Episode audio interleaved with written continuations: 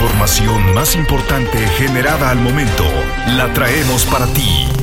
Radioincro.com Es viernes 3 de febrero de 2023 y aquí te presento la información. Actualidad informativa.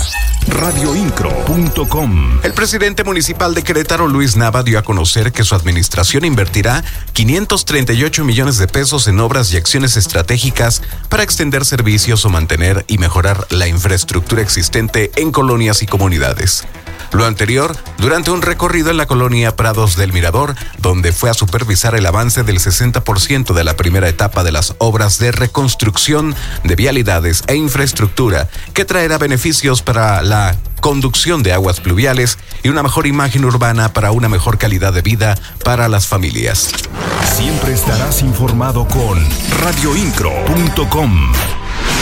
La Iglesia Católica en Querétaro aún no se recupera en términos económicos de la pandemia de COVID-19, indicó el vocero de la diócesis Martín Lara Becerril.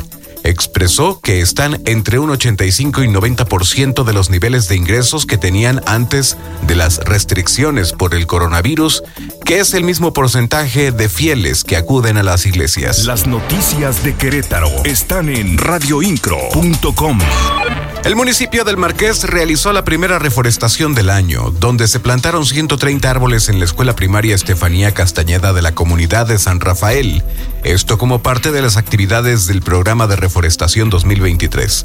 Lo anterior a través de la Dirección de Medio Ambiente de la Secretaría de Desarrollo Sustentable, donde se espera que en la actual administración se reforesten 3.000 árboles por año en zonas rurales y urbanas, beneficiando a las comunidades de la demarcación radioincro.com, el medio en que puedes confiar.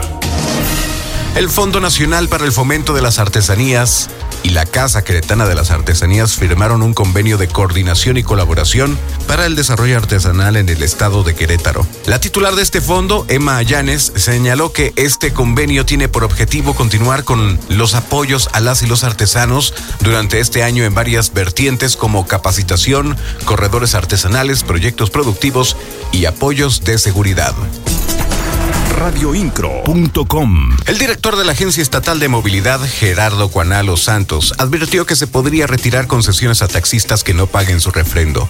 Esto luego de que se encuentra en proceso un programa de regularización de taxis amarillos que concluye el último día de febrero, y lo cual implica que los concesionarios que tengan adeudos de años anteriores en su refrendo se pongan al corriente.